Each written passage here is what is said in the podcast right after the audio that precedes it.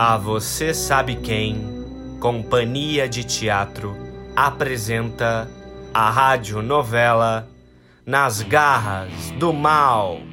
Capítulo 4 A Queda de Cassandra. No capítulo anterior, após descobrir e adentrar o sótão secreto da mansão, Abigail finalmente desvendou o mistério do desaparecimento de Lucila. Sem que ninguém soubesse, a jovem vinha sendo feita de refém naquele velho local por sua maquiavélica madrasta. No exato momento em que pretendia retirar a menina de lá, Abigail foi surpreendida pela chegada da vilã. Para não ser descoberta, nossa heroína precisou esconder-se e acabou por ficar presa no local com Lucila. Eram duas da madrugada e Abigail estava sentada ao lado de Lucila, que permanecia presa àquela cama. Ela segurava a mão da amiga e olhava para seus olhos cheios de dor. Lucila estava pálida, fraca. Pelas contas de Abigail, a jovem estava presa naquele sótão há um mês. Lucila, minha amiga, eu preciso que você seja forte, agora mais do que nunca. Você não está mais sozinha. Eu vou sair daqui, mas saiba que eu voltarei o mais rápido possível para lhe buscar. E voltarei com ajuda. Não deixe ela me destruir. Não vou deixar, minha amiga. Eu não vou deixar. Agora eu preciso ir. Achei um jeito de sair daqui e pegar aquele bendito molho de chaves para libertá-la dessas correntes. Espere por mim. Ainda esta noite. Abigail havia encontrado em uma das paredes do sótão depois de muito tempo procurando maneiras de sair daquele lugar, um duto de tijolos velhos. Provavelmente correspondente a uma das lareiras do primeiro andar. Ao notar uma enorme rachadura no duto, com o castiçal de ferro, Abigail abriu um buraco por onde planejava descer. Se algum dia alguém me contasse que eu ainda iria descer pelo cano, eu não acreditaria. Abigail estava parada, segurando uma enorme corda de lençóis velhos, observando o buraco que havia feito. Ela estava assustada com seu plano de fuga. Abrir aquele buraco havia sido fácil. Afinal, a parede estava quase podre. O que não seria fácil, e Abigail tinha plena certeza disso, seria descer por aquele duto. Só espero que esse duto desemboque em qualquer lareira dessa maldita mansão, menos no covil da cobra. A descida pareceu ter durado uma eternidade. Quando finalmente colocou os pés no chão, desvencilhando-se da corda e constatando onde estava, Abigail disse: Sabia que meu anjo da guarda não iria me deixar na mão agora. Abigail estava na sala de jantar da mansão. Suja da cabeça aos pés de fuligem, Logo descalçou os sapatos para não fazer barulho. Quando estava prestes a cruzar a porta para a sala, esquivou-se para não ser vista. Alguém descia as escadas. Faltava pouco para o sol despontar no horizonte quando ela ouviu partir. Benício! Ele está a caminho da capital. Abigail ficou um tempo escondida atrás da porta da sala de jantar mesmo após a partida de Benício. Ela estava absorta em seus pensamentos. Havia tido uma ideia. Já sei como farei para desmascarar Cassandra. E será essa noite, antes de Benício voltar. O dia já estava clareando fora da mansão dos Montserrat, quando Abigail invadiu intempestiva o quarto dos empregados, acordando a todos. O mordomo Epaminondas ficou furioso com o atrevimento. A menos que a mansão esteja em chamas e que alguém tenha morrido, não vejo outro motivo para criar este escarcel todo aqui. Aí que você se engana. Tem um ótimo motivo sim e ele atende pelo nome de Lucila. Você só pode estar doida. Lucila desapareceu. E na certa já partiu dessa para uma melhor. Você pode ter certeza que a patroa, assim que acordar, saberá desse seu comportamento aqui junto aos empregados, instigando todos a futricar em assuntos particulares da família. De repente, Abigail começou a desconfiar de Epaminondas. Mas é claro, com toda essa devoção cega a Cassandra, é óbvio que você estaria metido nessa história sórdida, não é, Epaminondas? Toda rainha tem o seu lacaio, não é mesmo? De que história sórdida você está falando, Abigail? Pergunte a Epaminondas, Marieta. Ele sabe muito bem. Marieta e todos os empregados encaravam Epaminondas confusos. O mordomo, mesmo por detrás de seu pijama surrado, mantinha a pose. Sabe de onde eu venho, Epaminondas? Do sótão secreto e imundo que você ajuda sua patroa a manter em segredo lá na ala norte. Que história mais sem pé nem cabeça de sótão é essa, menina? Esta mansão não tem sótão. Além do mais, você só pode estar fora deste juízo normal por ter ido novamente lá. Ou você é ótimo em dissimular, Epaminondas, ou é um completo idiota. Porque convenhamos, essa história de fantasma é muito medíocre. Do que você está falando, Abigail? Da mentira que Cassandra criou para manter todos amedrontados longe daquela parte da casa. Acordem, gente! Essa história de fantasma é uma grande mentira, uma cortina de fumaça para esconder a verdade sobre Lucila. Naquele momento, Abigail percebeu que Epaminondas, que estava sentado sobre uma das camas com uma expressão de pavor, não sabia de nada. E então Marieta perguntou: Que verdade sobre Lucila? Lucila nunca desapareceu. Ela sempre esteve nessa casa. O espanto era geral no quarto dos empregados. Ela está presa no sótão secreto que há lá em cima, atrás daquele velho quadro que há no corredor. Cassandra arquitetou, com a ajuda do filho, um plano para acabar com Lucila. Acabo de descobrir isso tudo agora à noite, por isso estou aqui. Preciso da ajuda de vocês para salvar minha amiga. Não é possível. Eu sabia que aquela jararaca estava enfiada nisso. Sabia. Minha amiga, o que você planeja fazer? Saiba que, independente do que seja, nós a ajudaremos. E então, de forma breve, Abigail contou tudo a todos os empregados, inclusive a Epaminondas, que ouvia atento o seu plano. Com Benício longe, não há como falharmos. Mas não é muito arriscado? Arriscado ou não, é o que farei. Me infiltrei nessa casa a fim de investigar o mistério do desaparecimento de minha amiga. E não irei desistir até desmascarar Cassandra. Mas agora precisamos resgatar Lucila e levá-la para o hospital o quanto antes. O problema é que estamos sem automóvel.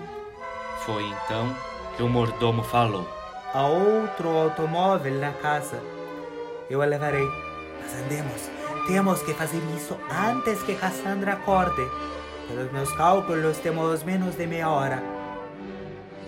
O sol já havia despontado no céu quando Cassandra desceu para tomar seu café da manhã. Marieta servia o café da patroa. Onde está Epaminondas? Ainda não o vi. Marieta ficou petrificada. A empregada não sabia o que dizer. Afinal, ele ainda não havia regressado com Abigail. Cara, é essa menina? Engoliu a língua por acaso? Estou aqui, dona Cassandra. Cheguei. Tive um contratempo no jardim. A senhora acredita que havia um pardal preso? Poupe-me dos pormenores da criadagem, Epaminondas. Agora fique quieto e despache essa infeliz da minha frente. Você sabe que é você quem deve servir minhas refeições. É claro, madame. Perdoe-me. Porém, reforço à senhora que tive um ótimo motivo. Afinal, nenhuma alma merece padecer presa num local sem ajuda. Nem mesmo um pardal. Não é mesmo? Aquele dia parecia transcorrer na mais absoluta lentidão. O tempo parecia não passar. Os empregados, por mais que tentassem esconder, estavam uma pilha de nervos. Eu estou tão nervosa. Não quero nem pensar o que Cassandra fará se descobrir antes da hora o que temos planejado para essa noite. Imagina se ela descobre mata todos e nos transforma em linguiça, que nem aquele açougueiro assassino da capital. Não fale asneiras, Marieta. Ele não fará nada. Sem o filho aqui, ele está completamente desprovida de suporte. Acabei de escutá-la ao telefone com Benício. Pelo que escutei, ele chegará durante a madrugada. E se ele chegar antes da execução do plano? Se isso acontecer, será impedido de entrar na casa. Deixarei dois empregados apostos no jardim. Agora feche essa boca gorenta e me ajude a levar o jantar antes que Cassandra e Ana Lu desçam. Marieta, sob a supervisão de Epaminondas, logo serviu o jantar. Abigail tinha acabado de servir o prato para a pequena Nalu quando dirigiu-se a Cassandra, dissimulada. Com licença, dona Cassandra. Eu gostaria de pedir licença para recolher-me. Não me sinto bem.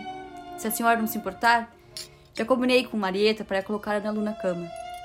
Se é verdade, pode ir. Melhor recolher-se do que passar mal aqui e arruinar o meu jantar. Pode ir, criatura. Abigail então retirou-se. Enquanto saía, cochichou baixinho para si.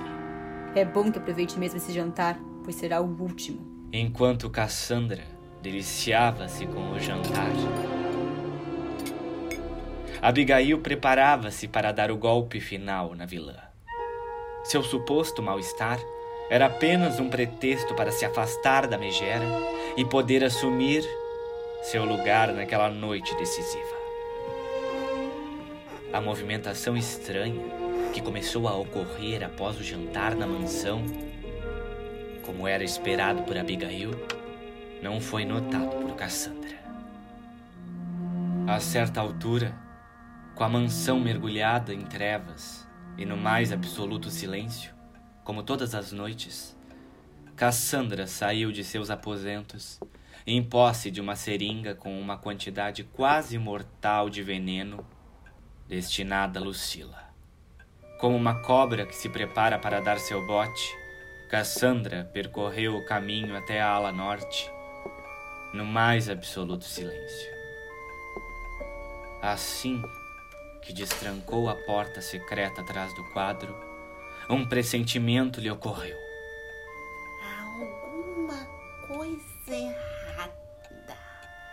Ficou um instante parada ali, como se esperasse que algo refutasse aquele sentimento de anormalidade. Mas nada aconteceu. Então subiu. Lá em cima, no sótão, percorreu o cômodo até o quartinho fétido onde mantinha Lucila trancada. A jovem estava deitada na cama, encolhida, escondida embaixo de um lençol imundo. Um dos braços da menina pendia para fora, descoberto. Ela observava a menina com os dentes arreganhados num sorriso cruel. Que lástima. Hoje, pelo jeito, não me darás o prazer de ouvi-la implorar por piedade. A coitadinha está desmaiada de fome. Lucila? Lucila? Mas que cabeça minha! Mais uma vez esqueci seu jantar. Que madrasta mais cruel eu sou! Pelos meus cálculos, já se foram alguns dias sem comer. Mas também quem manda ser mal educada, desrespeitosa com a única que lhe estendeu a mão? Orfanzinha infeliz. Tola! Agora arque com as consequências. Parada ao lado da cama, fitando a seringa que tinha em mãos, Cassandra dava continuidade ao seu solilóquio amargurado. Mas agora falta pouco, muito pouco. Logo, logo terei tirado você do meu caminho, assim como tirei o seu pai. Coitado do velho Frederico, se ao menos eu tivesse tido um pouco de clemência com a sua pobre vida, como venho tendo com a sua. mas certamente ele estaria grato pela gentileza que venho tendo com você. Afinal, é melhor ser encontrada perambulando louca pela cidade daqui a alguns dias do que morta numa vala qualquer, não é mesmo, minha enteada querida? Fato engraçado esse. Enquanto seu pai eu enterrei a sete palmos de terra, você eu mantive escondida a sete metros de altura, no da própria casa. Uma pena que ninguém nunca descobrirá. Ela estava prestes a cravar a agulha no braço da jovem, quando uma voz cortou como uma faca o silêncio do corpo. É aí que você se engana, Cassandra. Todos saberão sim. Ou melhor, já sabem, graças a você mesmo. E então, várias silhuetas começaram a emergir da escuridão, formando um círculo ao redor de Cassandra. Silhuetas que permaneceram escondidas até aquele momento na penumbra do quartinho. A vilã, de repente, gelou-se. Na cama, Escondida sob o lençol, se encontrava Abigail. Não é possível! As silhuetas eram de personalidades importantes da cidade.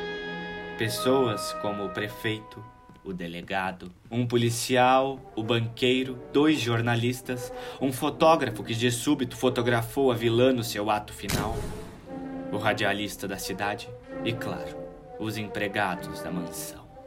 A sua farsa chegou ao fim, Cassandra. Ao fim! Seu plano de enlouquecer Lucila para se apoderar de sua herança fracassou. Ela está sã e salva, bem longe daqui. Graças a você, sua maldita! Mas quem é você, afinal? Uma grande amiga de Lucila. Da próxima vez, aconselho você a se informar melhor sobre as pessoas que você aceita sobre o seu teto. Se um dia isso for possível. Afinal, acredito que na prisão, suas opiniões sobre suas colegas de cela não serão de interesse da polícia. Não é mesmo, delegado? E então, o delegado e o policial aproximaram-se de Cassandra. Algemada pelos dois, a megera vociferou: Maldita! Malditos! Todos vocês! Malditos! Benício estava estacionando o automóvel em frente à mansão no exato momento em que viu a mãe sendo escoltada para uma viatura. Quando foi abordado pelos policiais, o jovem se entregou sem lutar. Ele estava, enfim, aliviado. Em sua mala foram encontrados pelos policiais os frascos de veneno que havia ido buscar na capital. Quando a viatura se afastou, observada por Abigail e os demais empregados da mansão, Abigail disse: Acho que nem Lord Byron seria capaz de escrever uma epopeia tão obscura como essa. Nos dias que se seguiram, Lucila finalmente retornou do hospital para a mansão. Abigail permaneceu ao seu lado durante todo o seu processo de recuperação. Se não fosse você, a essa altura, aquela diabólica mulher já teria destruído-me, minha amiga. Eu não tenho palavras para lhe agradecer tudo que fizestes por mim. Eu faria qualquer coisa por você. Qualquer coisa.